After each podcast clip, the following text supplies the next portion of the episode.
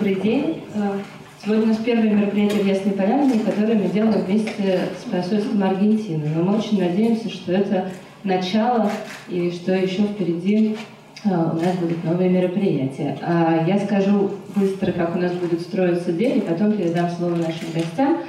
Мы сегодня смотрим фильм э, по рассказам Картасара, это будет в 15.30, а до этого будет приветственное слово Галины Васильевны Алексеевой, руководитель исследовательского отдела Ясной Поляны о связи Толстого и латиноамериканской литературы.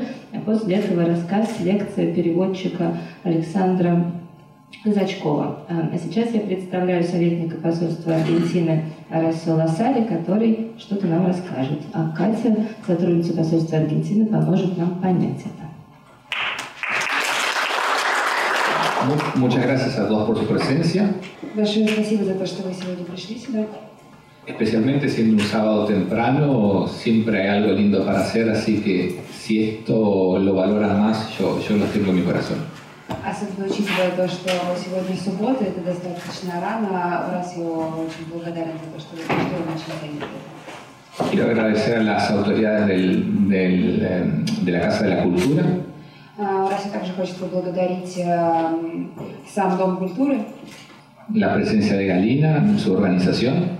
Также поблагодарить Галину за организацию и за присутствие сегодня.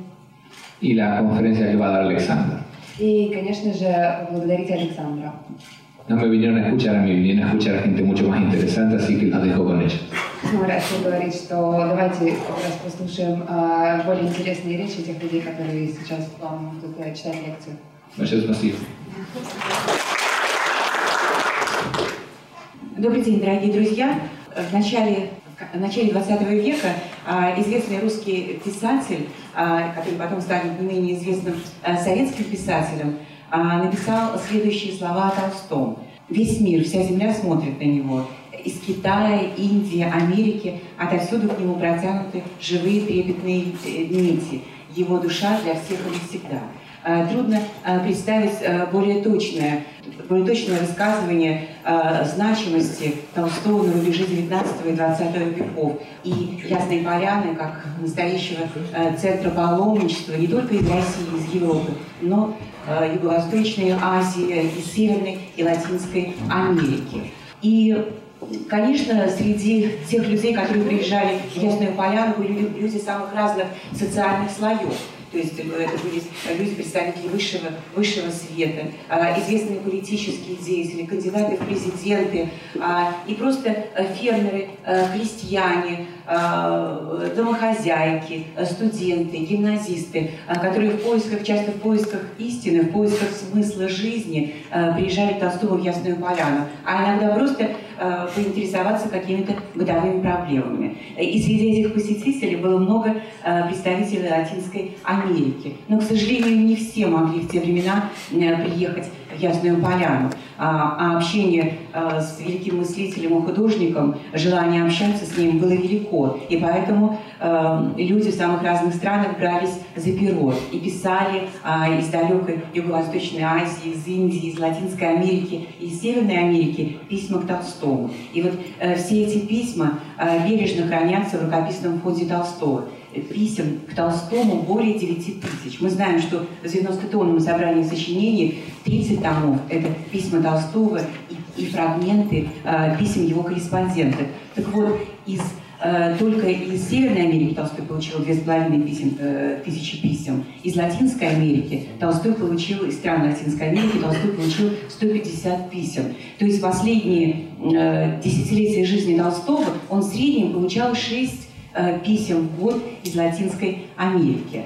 А, кроме того, в Ясную Поляну приходили и книги, э, которые издавались э, в Буэнос-Айресе, книги писателей, аргентинских писателей, современников Толстого. И вот таких книг в личной библиотеке Толстого, который является объектом ЮНЕСКО с 2011 года, вот таких книг в библиотеке хранится три. А также хранится один журнал, который называется, который издавался в Буэнос-Айресе, журнал называется «Ля Вида Натюрель». За 1902 год, также присланный Толстому из Аргентины. И в этом году наши коллеги из Государственного музея Толстого, они организовали выставку, которая называлась «Толстой и Латинская Америка». И главным образом, что было представлено, это корреспонденция Толстого, это письма из стран Латинской Америки. Мы также принимали участие в организации этой выставки, потому что предоставили книги, книги латиноамериканских авторов, испанских авторов, которые хранятся в личной библиотеке Толстого. Ну, конечно, потрясает э, вот своим содержанием некоторые письма. И вот трогательное письмо молодой матери, э, страстной поклонницы сочинений Толстого из Буэнос-Айреса, э, которое она написала 10 февраля 1903 года. Я никогда не осмелилась бы обратиться к вам, если бы моя новая роль матери, э, прелестной девятимесячной малютки, не заставила меня задуматься о ее воспитании. Мой супруг Хулиан а-, Агиппе, Агира, хочет воспитывать малышку совершенно в духе великого Толстого. Поэтому я подумала, спросить у вас, не дадите ли вы мне наставлений, как я должна учить девочку с года, чтобы сделать ее очень похожей на вас. То есть мать хочет воспитывать свою малышку, чтобы она была непременно похожа на Льва Толстого. И вот эти письма, они, были, они отправлялись с китобойными судами, с пароходами прямо из Аргентины. А, они приезжали поездами из Испании. И вот еще очень примечательное письмо к Толстому испанского врача Хоакина Агири Сабала 908 года. То есть это юбилейный год Толстого, весь мир празднует 80-летие Льва Николаевича Толстого. Он пишет, «Милостивый государь граф, вам пишет испанский врач. В течение многих лет я жил в Аргентине, там мне впервые пришлось познакомиться с вашими замечательными произведениями. Ваши идеи добра и жизнь ваша в соответствии с ними – это пример для многих. Вы один из самых значительных фигур человечества. А ваше воскресенье, это третий роман Толстого, потрясло меня и заставило плакать. Катюша, этот образ, как живой, преследует меня. Ее любовь, страдания, брат вы мой, сколько раз вы заставили меня плакать. Э, конечно, все эти письма были откликами на чтение, на чтение сочинений Толстого или э, произведений о Толстом, потому что э, еще при жизни Толстого в Испании, разумеется, стали переводить сочинения Толстого. Но, к сожалению, первые переводы при жизни Толстого на испанский язык были сделаны с французских переводов. А, но процесс неостановим, и сейчас каждый год появляются все новые и новые а, э, переводы произведений Толстого на испанский язык, которые выходят и в странах Латинской Америки, и в Аргентине, а, и в Испании. Более того, переводчики берутся не только за художественные тексты Толстого, они обращают свое внимание на его религиозные философские трактаты. Так вот, буквально несколько лет назад известный испанский переводчик Хоакин Фернандес – перевел трактат Толстого «Царство Божие внутри вас» на испанский язык. То есть это такое программное э, религиозно-философское сочинение Толстого, которое в буквальном смысле меняло, ломало судьбы людей, потому что под влиянием этого трактата «Царство Божие внутри вас» Эм, Махатма Ганди еще более укрепился в своей теории философии непротивления злу насилием, а главным образом э, гражданского неповиновения, э, и стал более уверенно, э, стал более уверенно на этот путь гражданского неповиновения. И мы здесь в Ясной Поляне э, проводим каждый год э, международные семинары переводчиков Толстого. И в этом году мы провели уже 12-й семинар. И вот переводчики э, с испанск... на испанский язык сочинений Толстого ежегодно присутствуют на наших семинарах. И каждый год они рассказывают о своих новых переводах. И поэтому влияние Толстого, э, интерес к Толстому э, во всем мире растет, и главным образом нам особенно приятно, что это происходит в странах Латинской Америки. И в заключение я хотела бы э, привести слова величайшего писателя 20, 20 и начала 21 века, который получил премию, литературную премию «Ясная поляна», который был в нашем музее в прошлом году, Марио Варгас Льоса. Он отмечал, что роман «Война и мир» больше рассказывает о мире, чем о войне, и любви к истории и к русской культуре. Роман не превозносит шум ярость бойни, а, напротив, насыщенную внутреннюю жизнь в размышлениях, сомнениях и поисках истины. какое глубочайшее проникновение в художественный и философский мир Толстого. Я благодарю вас за внимание и поздравляю с Днем Аргентины в Ясной Поляне. Наверное, моя очередь. Добрый день. Меня зовут Александр Казачков, я переводчик э, с испанского. И ну, должен сразу предупредить, что э, ну, переводчик это такая вторичная, в общем профессия, ремесло, то есть предполагается, что источник э, где-то вне меня находится, да, то есть я перевожу э, мысли других э, людей, чувства других людей. Ну и в художественной литературе тоже. Я, в принципе, не очень много перевожу художественную литературу, потому что одновременно есть устный перевод. Но э, в художественной литературе мне повезло, потому что я очень увлекся аргентинскими авторами и э, переводил некоторых из них. Я считаю, что литература Аргентины очень разнообразна. И э, э, хочу вас предупредить, что я не литературовед, не литературный критик, не историк литературы. Я предлагаю с вами вместе, что ли, поразмышлять о некоторых проявлениях аргентинской литературы э, и писателя Борхеса, а, которые, может быть, вам будут интересны. Я, к сожалению, я не очень себе представляю ваши интересы, то есть, э, ну, во-первых, э, насколько э, вы знакомы с аргентинской литературой, с испанским языком, в частности. Я не знаю, может быть, я предлагаю поднять руки тем, кто владеет испанским, или хотя бы может на нем читать, или понимать, или что-то. Так, раз. Ну, я подниму тогда руку. То есть э, нас здесь не так много, владеющих испанским. Насколько вам известна аргентинская литература? А, кто читал аргентинских авторов в переводах на русский язык? Если можно тоже вот как-то, да? А, можно вас спросить, как, каких вы писателей читали и чем они вас привлекали? Извините, что я вот что... Так. Это Борхес, да. Картасов, Борхес. Картасов, Борхес. Йос. Йос это не Аргентина. Перу. Да, то есть Картасов, Йос, э, Картасов, э. Какие-то еще имена, может быть, вам, э, ну, на слуху хотя бы, даже если вы их читали из аргентинской литературы?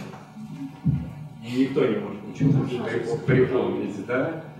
Ну хорошо, тогда э, э, Картасов Борхес, ну то есть если по хронологии, то наоборот, Борхес Картасов. Э, в таком случае, но понимаете, заявлена тема Борхес и Лумфардо. Кто знает, что такое Лумфардо, кстати говоря? Так, испанская рука, еще два человека. На ваш взгляд, что такое Лумфардо? Жаргон. Жаргон. Да. Диалект. Аргентинский диалект, да, диалект, жаргон. жаргон диалект. Лексический, э, откуда он берет свои корни, из чего он состоит, как вы считаете? А, Испанский и итальянский. Испанский и итальянский. Ну, в общем, да. То есть Вы как читаете? Ну, я согласна. Испанский и итальянский. А, ну хорошо, давайте тогда начнем, наверное, с лунфарда, хотя э, это очень интересное явление, действительно, э, лингвистическое и социальное, я бы сказал, потому что лунфардо, э, ну, происхождение самого слова, это искаженное ломбардо, то есть поскольку в Аргентине э, очень много выходцев из Италии всегда было, и вот мы, кстати, ехали э, э, на поезде сейчас с э, сеньором Урасио и говорили об Аргентине, конечно же. И он сказал, что в какой-то момент, в середине 50-х годов прошлого века, в Аргентине стоял вопрос, а не, приля... не принять ли итальянский язык в качестве государственного. Э, Я, кстати, об этом не знал до сегодняшнего дня. То есть, действительно, э, больше половины населения Аргентины в тот момент, ну и до сих пор, собственно, это выходцы из Италии. То есть, в принципе, по количеству итальянцев это вторая страна после Италии. 25 миллионов считается вот нынешних аргентинцев, это имеют какие-то итальянские корни. И, конечно же, э, вот эта вот аргентинская иммиграция, понимаете, мне очень интересно даже вот географически, я хочу с вами поделиться таким соображением. Аргентина могла быть Соединенными Штатами. И она называлась в какой-то момент Соединенные Штаты или Соединенные провинции Южной Америки. То есть они назывались так же, как а, вот то, что а, в Северной Америке находится. И а, поток иммигрантов в Аргентину, ну, в связи с, с климатическими условиями и так далее, и политические какие-то условия, возможности э, въехать в страну, э, были очень привлекательными. И в Аргентину, э, с, ну, где-то с середины 19 века по 1920-е и 30-е годы приехали миллионы людей из Европы, прежде всего, и очень много из Италии. Как вы понимаете, в Европе было всяческие, вся, всяческие события, а, исторические и так далее, сказать, и нужда побуждала людей а, ехать в новый свет. И Аргентина принимала огромное количество действительно людей, и главным образом аргентинцы это, ну, прежде всего, э, выходцы из Италии и из Испании. Но не только. Вообще, ну, я вот выписывал даже э, цифры, если они вам интересно будут, мы потом можем на этом остановиться. А, в принципе, э, в каждом аргентинце, ну, минимум, наверное, 3, 4, 5 кровей, может быть, иногда 6 или 7. То есть, э, помимо итальянцев и испанцев, это могут быть э, англичане, французы, славянские, кстати, балканские народы очень представлены широко, то есть сербы, хорваты, э, украинцы, русские из России, но из России интересное дело, кстати говоря, в Лунфарда, в частности, и в Буэнос-Айресском, так сказать, наречии словом «русо» — «русский» обозначает прежде всего евреев. Не странно, потому что они ехали из России. То есть из царской России приезжало огромное количество а, значит, людей из еврейских местечек, и они до сих пор называются русу. Огромное количество э, армян, допустим, в Аргентине. То есть вот диаспора армянская, она третья после а, значит, Армения, соответственно, и Франция. Ну и так далее. То есть э, э, этническая э, смешанность вот аргентинца среднего, так сказать, очень, ну это густой такой замес. Но не только потому, что и из соседних стран латиноамериканских тоже люди приезжали, а особенно сейчас приезжают, то есть а, ну, это, скажем так, трудовые иммигранты нынешние, да, то есть из Боливии, из Парагвая приезжают представители, так сказать, э, других еще этнических групп, да, то есть э, анские индейцы и так далее. И вот лунфарда само по себе э, возникает где-то в конце XIX века как, ну, лингвистически, если это рассматривать, это некая смесь, ну, прежде всего, конечно, основа итальянская. Причем итальянская тоже очень интересная, поскольку приезжают в основном крестьяне из Италии, а, представители разных регионов Апеннинского полуострова, а, говорящие на наречиях и на каких-то диалектах а, очень местных. И они это привозят, вот этот вот деревенский, что ли, язык итальянский, они привозят в Аргентину. Причем Аргентина.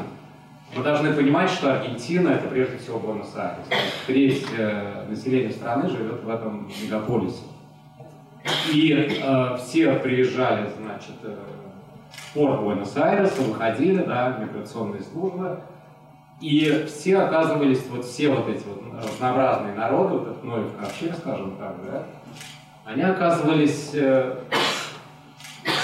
ну, в не совсем понятном для них месте, да, то есть многие ехали там, скажем, кого-то не принимала Бразилия, они следовали дальше пароходом в Буэнос-Айрес. И пароходом там, или даже чем-то более опасным. И э, в Буэнос-Айресе они выходили и видели большой город уже, конце 19 века. И пытались встроиться, мы начинали новую жизнь, да, работу искали, жилье и так далее. И э, вот эта вот оторванность, скажем, да, людей, приехавших на новое место, и попытка встроиться как-то, конечно же, отражалась в языке. То есть вот эти вот итальянцы, прежде всего, они продолжали говорить ну, на своем деревенском итальянском в большой степени, да. Испанцы, приехавшие, причем испанцы ехали из, э, тоже, в общем, из э, таких мест достаточно, извините, дремучих, да, если не корректно говорить. То есть, прежде всего, это Галисия, да, то есть э, наиболее бедные районы Испании. Испанцев в Аргентине, в частности, называют гальчегос, да, гальегос, галисийцы. То есть, вот, испанец это галисиец, прежде всего, для Аргентины. А у галисийцев своя история, то есть лингвистически они, ну, вроде как говорят по-испански, но у них свой язык галисийский, который близок к португальскому, да, это одна основа. То есть это уже что-то лингвистически третье, скажем, да. И вот эти вот итальянцы, да, в кавычках некоторых, лингвистически говоря, эти вот испанцы, в кавычках, да, и плюс все остальные народы, они оказываются в этом котле, в этом тигле, да, где все э, перемалывается, переваривается, и возникает, ну вот что-то, вот начало лумфарда, наверное, там надо искать. Плюс э, с социальной точки зрения, лумфардо, ну, возникает как язык, в общем, каких-то маргинальных, иногда деклассированных элементов, то есть жаргон воровской, прежде всего, да, то есть, ну, то, что, да, блатная феня, извините, называется, да, по-русски, какое-то вот соответствие вот этому, а, то есть язык э, преступников или там правонарушителей каких-то, да, хулиганов, которые э, пытаются говорить на неком языке, чтобы сбить с толку полицию, сбить с толку, извините, того самого лоха, которого они хотят обмануть, ну и так далее, да, то есть язык возникает на основе. И вот эта эволюция лумфарда, при том, что лингвистически там можно встретить все, что угодно. Там есть э, слова э, из английского, из французского, из э, индейских языков, из кечуа, которые неподалеку тут, да, мы смотрим из Аргентины, можно встретить слова даже из языка банту, то есть это африканский язык, который через Бразилию, через негров-невольников попадает, Бразилия рядом, попадает туда же, в Буэнос-Айрес. И вот эта вот смесь такая лингвистическая, очень интересна, конечно, для языковеда, и ну, вообще это любопытно. А с социальной точки зрения, а, ну, во-первых, да, вот эти вот преступники, это даже не преступники, понимаете, какое дело? А, большой Буэнос-Айрес, это огромный город, тем более сейчас, и вот окраины, вот эти предместья, э, то, что называется по-испански Аррабаль, да, вот эти предместья, Арравалеро, то, что говорят э, сами аргентинцы, буэнос-айресцы, Орижеро, то есть вот этот край, да, вот этот вот э, край города, это все представители вот этих окраинных районов, где, собственно, веселились бедные слои, которые э, развивали этот язык лумбарда.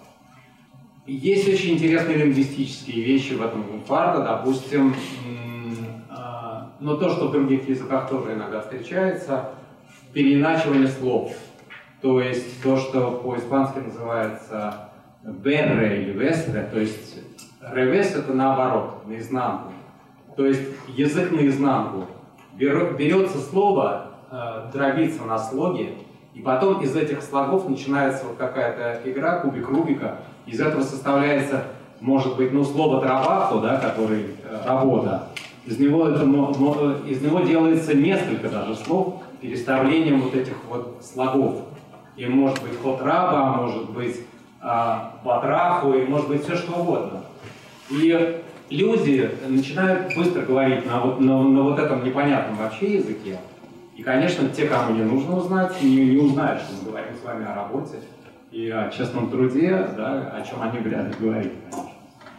То есть вот э, там очень много таких вещей. И э, Лумфардо, ну я вам, может быть, почитаю немножко потом из э, моего перевода. Э, с этим, конечно, трудно очень работать по-русски. Ну и даже если смотреть это э, с точки зрения русского языка, да, мог ли возникнуть какой-то, ну, похожий лумбардо, допустим, в русском языке? Мы можем так вот сейчас пофантазировать. Наверное, теоретически мог. То есть, если бы скажем, э, Москва стояла на берегу океана, была бы огромным портом, и сюда приезжали бы мигранты, да, или иммигранты со всего мира, при, при условии, что эти мигранты говорили бы на каком-то языке родственном русскому, то есть, да, то, что, вот, скажем, испанский с итальянским, И вот они привезли бы сюда вот эти слова из этого вот какого-то родственного русскому, там, я не знаю, польского или какого-то другого языка славянского, вот в этот порт свои слова, и потом это все перемешалось бы здесь, и создалось что-то новое, ну, наверное, был бы вот какой-то московский лумфан. Можем с вами просто помечтать, да, или попробовать создать что-то такое искусственно. Ну вот, наверное, это вот как-то вот так, да, вот такую параллель можно провести. Ну, а лумфарда, наверное, так для начала хватит, я, наверное, не могу, не хотел бы вас утомлять. Второе, вторая составляющая темы на, нашей беседы. Борхес. Ну, Борхеса, видите, здесь читали в этом зале некоторые. Что такое Борхес? О Борхесе очень хорошо э, сказали недавно тут э, два составителя аргентинских э, некого сборника. Они сказали, что Борхес, Хорхе Луис Борхес, ну понятно, да, годы жизни 1899-1986. Понимаете, если мы начнем корни его смотреть, да, откуда взялся Борхес? Конечно, у него есть в роду, да, в его вот этом дереве родовом, есть э, испанцы. Ну, какие испанцы? Значит, это испанцы, благородные испанцы, которые приехали в колониальную вот эту Америку, в, короле... в вице-королевство Рио-де-Ла-Плата, тогдашнее, да, в 18 веке. И постепенно эти испанцы становятся тем, что называется креолы, да, говорят в Аргентине.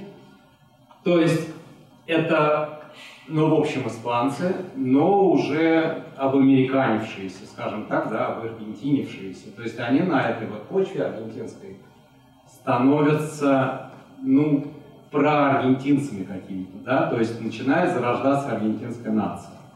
То есть вот эти вот, вроде как испанцы, уже как-то относятся иначе к тем испанцам, которые на Пиренейском полуострове, потому что это колониальная администрация какая-то, которая не дает свободно торговать со всем миром, не дает британским судам заходить э, в порт Буэнос-Айреса, колониальный, да, почему-то вот из Мадрида там командуют какие-то чиновники и говорят, и учат нас, говорят эти креолы, что нам вообще делать. А мы сами, в общем-то, знаем, что нам делать, а нам это делать не дают. И отсюда, собственно, ну, так упрощая, возникает борьба за независимость э, испанских колоний, владений, и в частности, будущей Аргентины, э, за независимость.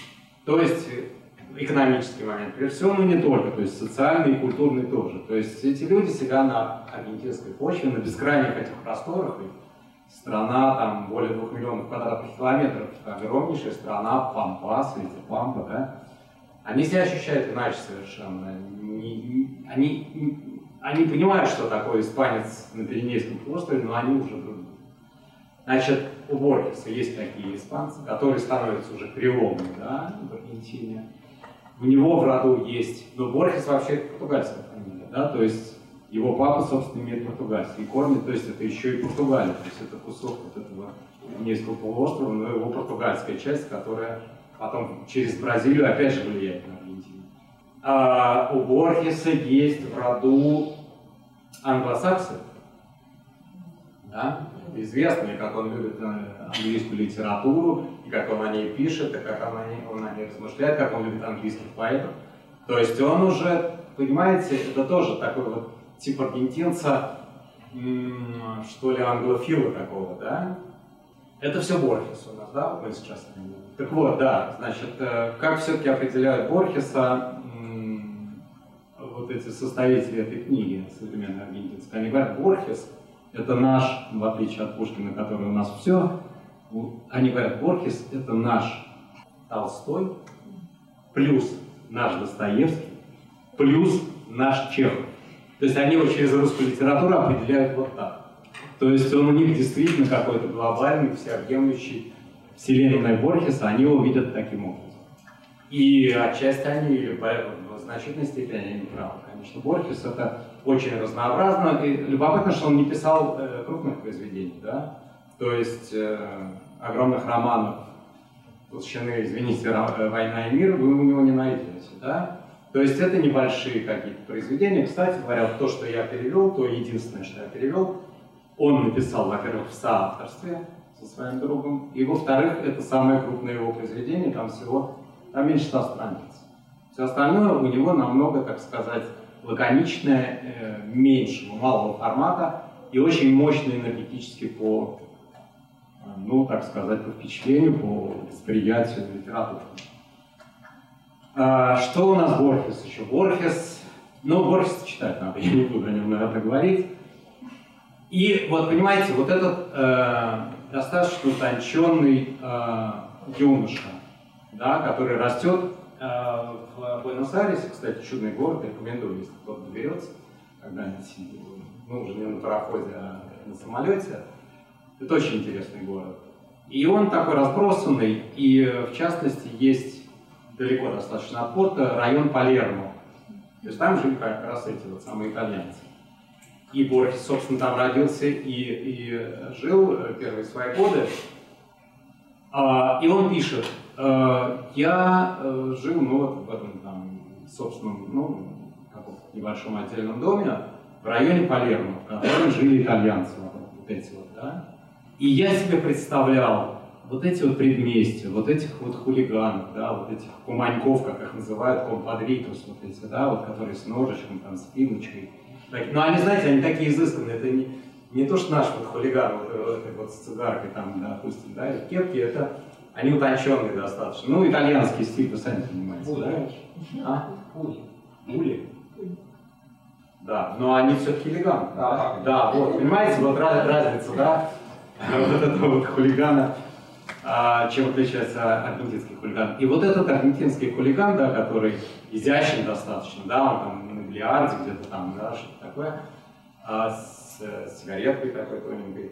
А, танго, опять же, кстати, возникло у тех же самых куманьков, да, то есть, э, кстати, по по одной из версий, не знаю, насколько это верно, что танго рождается в борделях, извините, да, где э, мужчины ждут очереди, да, и поэтому они начинают сначала танцевать друг с другом. То есть, кстати, вот этот вариант, да, вот этого мужского танго, его можно увидеть. Вот, ну ладно, я все время отвлекаюсь, извините. Вернемся к литературе, которая все равно отражает жизнь, да. Значит, вот Борхес пишет, я рос вот в этом Палермо, в этом районе, представлял себе вот этих куманьков, этих вот э, хулиганов, эту, ну, это шпана, конечно, утонченная шпана, из предместий, и, и чуть ли не сам себя не ощущал вот этим вот куманьком, да, И, а там уже вот этот язык есть, да, о котором мы говорим. Но на деле Борхес рос в своем доме, в этом районе Палермо, итальянском, но в англоязычной библиотеке. Он читал английских авторов, утонченных, французских в меньшей степени, и мечтал вот об этих вот хулиганах. Но читал он совершенно другую литературу. И э, как это все совместить, да? Борхес и Лумфарда, который вроде как где Борхес, а где Лумфарда. И тем не менее, это совместилось. Совместилось это в определенный момент – в 40-е годы. Значит, предыстория. Вот эта книга, которую я, собственно, единственное, что я Борхеса перевел, да? вот маленькая книжечка, Борхес, и видите, в соавторстве Бьой, Адольфо Бьой Касарес. Это соавтор его вот этой вещицы. Бьой Касарес на 15 лет младше Борхеса, они познакомились э, в 1931 году примерно, э, когда Бьою 17 лет, а Борхесу, соответственно, 32. И Борхес уже пишет не первый год, а Бьё еще ничего не писал. Э, их познакомили просто, ну, он из хорошей семьи, так сказать, благополучный, Бьё и Касарес. Кстати говоря, у него э, в предках есть э, ирландцы например, да, вот к вопросу о, об аргентинских э, корнях. Их познакомили с Борхесом, и вроде бы Бьё еще ничего не писал. И они, э, да, и Бьёю, чтобы стимулировать его писательство, э, какие-то родные, у которых был заводик э, молочный, предложили написать рекламу рекламу йогурта и сметаны. И Бьой предлагает Борхесу, который уже пишет серьезно, совместно, в соавторстве написать вот этот рекламный проспект. И они запираются там в, какой- в какой-то где-то на даче и пишут этот рекламный проспект, это их первое произведение совместно. Потом они создавали, как вы знаете, наверное, антологии фантастической литературы, антологии рассказов. Это они вместе э, подбирали лучшие произведения там, мировой литературы, писали предисловия, ну и сотрудничали, в общем. Борхес писал и с другими людьми совместно, но с Бьоем их связывает э, очень крепкая дружба, причем на полвека. То есть вот с 1931 года они полвека вместе. При том, что они чуть ли не каждую неделю в субботу обедали вместе у Бьоя дома. Ну, Борхес, как вы понимаете, у него семейная жизнь не очень заладилась, он с мамой жил, да. Но он всегда обедал, вот эти вот званые обеды у Бьоя. Э, Есть очень хорошая книга на испанском, из которой, извините за яконье, я перевел некоторые фрагменты. Книга Бьоя, которая называется просто «Борхес». Но ее издали посмертно уже, Бьой умер в 99 году. А, Он вспоминает, он записал, это более тысячи страниц, он записывает их разговоры вот за этими обедами в течение полувека. Это интереснейшее. Они говорят абсолютно обо всем. А, И вот фрагменты из этого вышли в, в журнале «Иностранная литература» несколько лет назад в моем переводе. То есть вот, вот два таких персонажа. Вот они, кстати говоря, на обложке уже русского издания.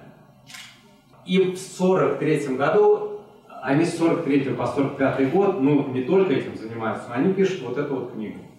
«Модель убийства» она называется в моем переводе. Есть еще другой русский перевод, не мой, который называется «Образцовое убийство».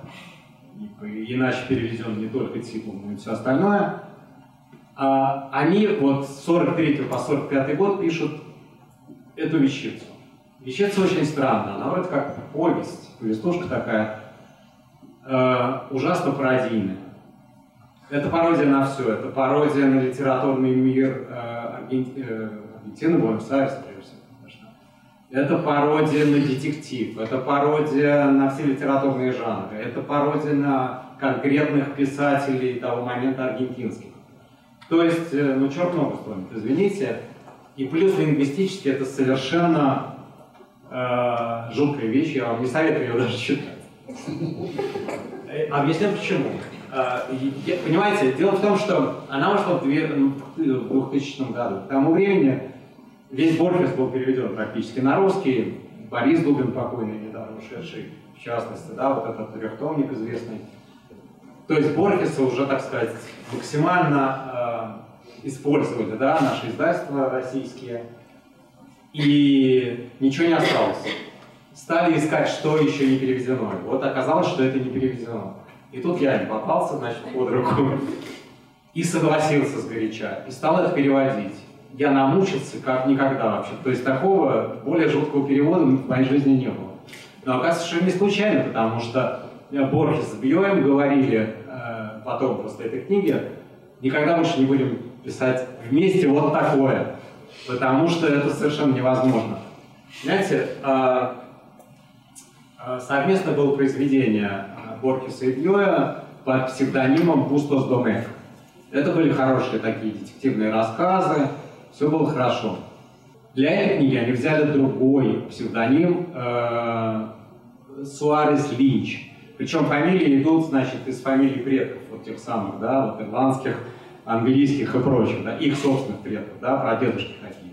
И вот этот вот Суарес Линч э, вырвался у них из-под контроля. Это такой вот Франкенштейн, который, который стал ими заправлять. То есть они писали не как Бьой и не как Борхес, а как третий персонаж, которого они не могли контролировать.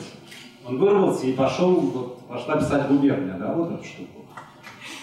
Они сами говорили, что там шутка на шутке, еще перешученная шутка, то есть, ну, слишком плотный такой текст, через который невозможно продраться не только по-испански, но и по-русски, тем более в моем исполнении.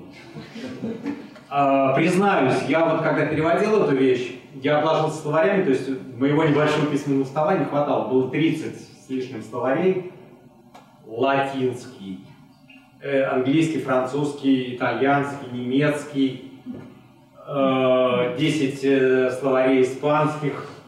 Вот эти словари, вот эти словари, словари Лумфарда, минуточку, вот, они, видите, не, не тоненькие, да?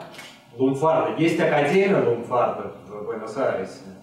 И вот эти вот чудесные люди, президент Академии, уже много лет э, описывают этот язык. Причем язык, э, понимаете, это явление чисто лексическое. Там э, в грамматике, ну кроме вот этого переворачивания слогов, ничего нет. Только лексика, только лексика. Но понимаете, я сталкиваюсь... Кстати говоря, тексты танго аргентинского, это лумфардо, и там надо еще разобраться, что поется в песне, потому что простой испанец откуда-нибудь, да, из Мадрида ничего не поймет. Вот. Я уложился словарями и стал вот это все копать. Что я накопал? Ну, я не буду вас утомлять. Здесь, э, понимаете, э, переначивание слогов, я бы совсем усложнил этот текст, и я, я, в общем, не стал этим заниматься намеренно. То есть я даже пытался где-то, ну, не упростить, но хотя бы прояснить немножко ситуацию. Поэтому огромное количество сносов, да, то есть мало того, что в сносках рассказывается, на кого они там намекают. То есть там какой-то аргентинский Белинский, да, того времени. Или кто-то еще, да, или какой-нибудь там э, Мельников Печерский, да, или кто-то, ну, грубо говоря, да. То есть вот это все мне надо было вылавливать на слух, да, что они вот о ком-то там вот говорят, с которым они там вчера поругались или да, да, перемывают кости, вот, вот здесь вот. Да, это первое. Значит, э, для русского читателя, ну помните, да, еще советскую традицию, все давать в сносках, да, то есть, ну как, собственно, и в «Войне и мир», да, весь французский, собственно, в сносках есть, да, хотя предполагается, что вы читаете его напрямую. Поэтому мне, а французского здесь очень много, потому что аргентинец, для него вот шик, да, элегантность, это, это Франция, это Париж. Поэтому здесь французского полно, здесь персонажи это все-таки утонченные, кроме хулиганов. А, значит, французский, э, хулиганский вот этот вот э, Феня, вот это, да, и все остальное, и все это здесь, вот в этой маленькой книжечке, от которой они потом, они сказали, что мы не... Да, они вообще сказали, не надо ее публиковать, пересдавать даже не надо. Не то, что мы это не будем писать, давайте забудем об этой вещи. Вот, и я вот с этим связался. Ну, я не знаю, я не издатель, наверное, раскупили. Здесь, ну да, уже тиражи... Нет, тираж еще, знаете, такой псевдосоветский, 5 тысяч. В 2002 году, но сейчас это очень много, да? Чем это обернулось? Значит, смотрите, ну, что-то... Понимаете, какое дело? Там, э, ну, отдельная история. Здесь очень важно вот что. Поиски национальной идеи. Да? Она всем нужна, так сказать, особенно крупным народам, среди которого аргентинский. Национальная идея. Вот 20 век, да, вот приехали эти миллионы иммигрантов. Ну вот, не приняли итальянский язык в качестве государственного, да, оставили испанский. И вот те бывшие итальянцы, значит, говорят на испанском теперь. Но все равно итальянский остался в этом двухфарте, который стал языком Буэнос-Айреса. То есть это тот самый портеньо, а, Портеньо так называют и жители Буэнос-Айреса, поскольку это порт, то есть житель порта, портовый, да? И язык называют Портеньо, в который вошел, в общем, Лунфардо влился, то есть обычный, нормальный, даже изысканный э, из высшего класса буэнос-айресец говорит, собственно, на Лунфардо иногда. И это нормально, это не считается социально низким каким-то, да? И э, вот этот вот Лунфардо или буэнос-айресский, так сказать, язык. Ну, здесь, понимаете, поскольку пародия, пытаются какие-то словечки, да, типа жлоб там или фартовый, но это у меня есть. Но с другой стороны, национальная идея. Тоже все не очень просто. Значит, с одной стороны, есть э, история испанской колонии, да, то есть три основных направления.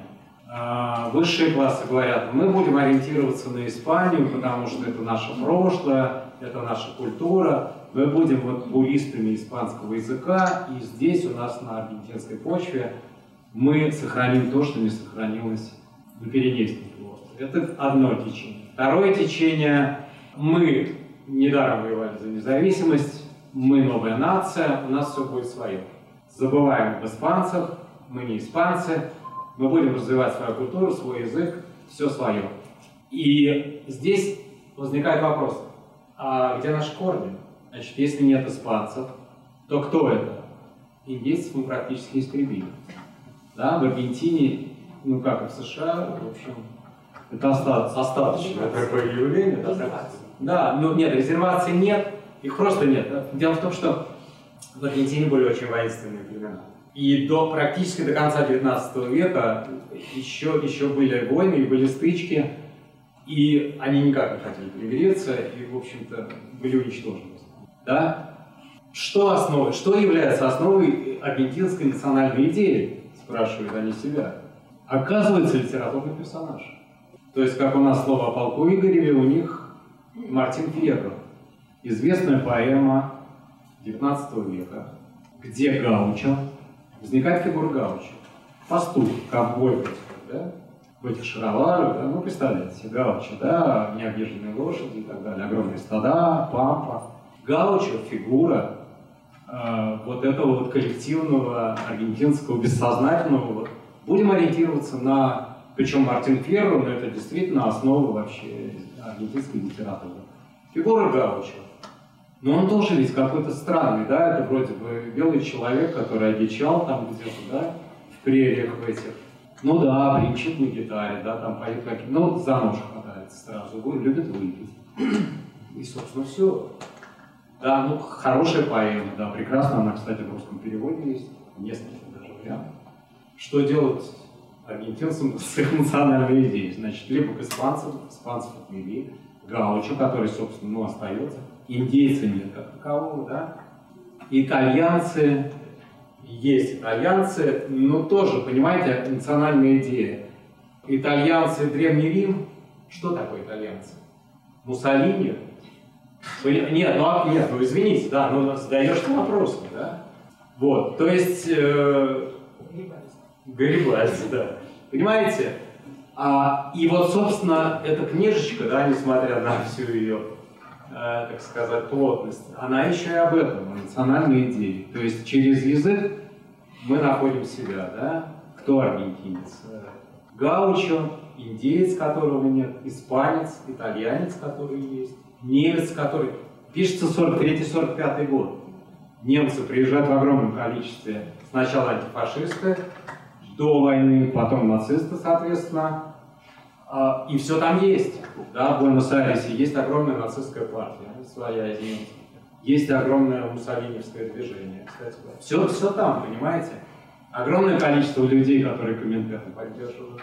Троцкисты. Понимаете, все, все, на любой вкус, пожалуйста. То есть еще политически, еще... И все это вот, все это вот здесь тоже вот немножко отражается. А, что у нас со временем? Я заговорился, наверное. Давайте я вам э, один переводческий такой казус, э, что ли, с Лумфарда и с переводом просто приведу. Там всякие шутливые смешные разговоры, не очень смешные идут. Есть очень э, возвышенный язык. Тут есть, понимаете, здесь почитать действующие лица вначале даются, знаете, как в пьесах. И вот среди прочих э, такие персонажи, да, среди действующих. Доктор Владислав Баррейро, юридический консультант Аргентинской ассоциации аборигенов. То есть, да, вот уже намек, кстати, на нашего индейца, на нашего гауча, да. Причем ассоциация аборигенов состоит там у них наполовину э, евреи, наполовину... То есть, понимаете, и они вот... Они себя мыслят вот тем вот индейцем, которого не осталось, собственно, в природе. И, и здесь ну, с насмешкой идет индианистская вот это вот, да, мы индейцы, мы настоящие, мы вот соль земли и вообще, да. Э, доктор Марио Бонфанти, аргентинский грамматик, грамматик и пурист. И это вот олицетворение как раз э, того, кто тяготеет к Испании. Сервантес, Артега Гассет и все прочее, вот чистота языка, мы будем бороться. И тут образчики есть вот этой вот речи, чисто испанской, э, из которой я тоже пытался что-то создать, чтобы это звучало как чисто испанское, одновременно и одновременно возвышенное. Ну, такое, знаете, очень академичное, пурист испанский, да? Отец Браун, кавычках, апокрифический священник, главарь банды международных родителей. Это все-таки детектив, и там, в общем, персонажа одного убивают, который приехал из, из Европы только что, да? Сомнительный какой-то тип. Княгиня Клавдия Федоровна, хозяйка заведения в Вильянеле. То есть русская княгиня совершенно спокойна. Там, да, это белая миграция, и там и Голицыны были, и Горчаковы, и кто хотите. Все нормально. А, Марсело Фрогман, это вот как раз вот этот индеец. Доктор Тонио Лефанюк, приехавший как раз. А, да, значит, он вроде такой французистый немного. Холостяк с немалым имуществом. Или по Оскару Уайльду Мефистофель в миниатюре, смеющийся на большинство. Ну, понимаете, то есть характеристики даются. Э, Хервасио Монтенегро, аргентинский кавальер. У очень красивый такой язык, изысканный, и одевается он тоже неплохо. А Дон Исидро Пароди – это персонаж из других совместных произведений наших двух авторов. Бывший парикмахер из Южного квартала, ныне заключенный. Он сидит в тюрьме и разгадывает всякие детективные истории. И к нему просто приходят вот в камеру посоветоваться, как разгадать то или иное. И в этом, вот, в этом тексте тоже приходит к нему посоветоваться, значит, тоже все-таки. Баулито Перес, молодой задира из состоятельной семьи, бывший жених, ну и так далее баронесса Тюссендорф Дюверлюа, международная дама. И вот единственный, наконец, куманек, вот этот вот из предместья, э, Тулио Саластана, приблотненный куманек из Буэнос-Айреса, э, живущий в гостинице «Новая независимость». Ну, неважно. Значит, э, если убрать пуриста испанского, то, в частности, я решал задачу переводческую. Значит, по-испански это звучало так. Э, насмехаются над человеком и говорят, ну ты обжора, в общем, да, по-испански это, э, по-аргентински, ну, фарго это морфон. Морфар – это итальянское, естественно, слово, э, есть, или жрать, извините, да. В Аргентине морфар становится обычным словом для процессов вкушения пищи. И, э, значит, говорят, ну ты морфон, значит, обжора. Потом начинают играть с морфоном, говорят, ну, скорее мормон. Да, и, и смеются. Что мне с этим делать? Значит, морфон. Ну, в русском, ну, никакой морфологии не, тебе не поможет никогда с едой как-то справиться. Начинаю искать.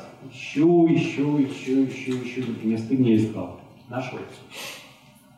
В моем тексте это звучит так. Значит, э, Ловким ударом жеребец присек чревоугодие доктора Лефаню, пригрозив. Не заглатывай весь провиант, ишь налетел, как муссон, написал я. А то надо думать, как из этого вылезаешь. Муссон загадочно отреагировал Жамбонов Кимперман, да, то есть окорочок такой. Муссон, снова переспросил он, скорее массон или даже мормон. Ха-ха-ха. То есть ну вот крутился я как уж на сковородке, да, но пришлось значит, через муссону сделать вот этого самого обжора, который все равно и масон, и мормон, да? То есть, ну, вроде как оскорбили со всех сторон. Ну, вот на этой оптимистической ноте, наверное, я э, закончу и готов ответить на вопрос. Извините, что у меня много примеров, конечно, но я же сказал, что я не ректор, поэтому я могу что-то перевести, но рассказать об этом, наверное, не так хорошо.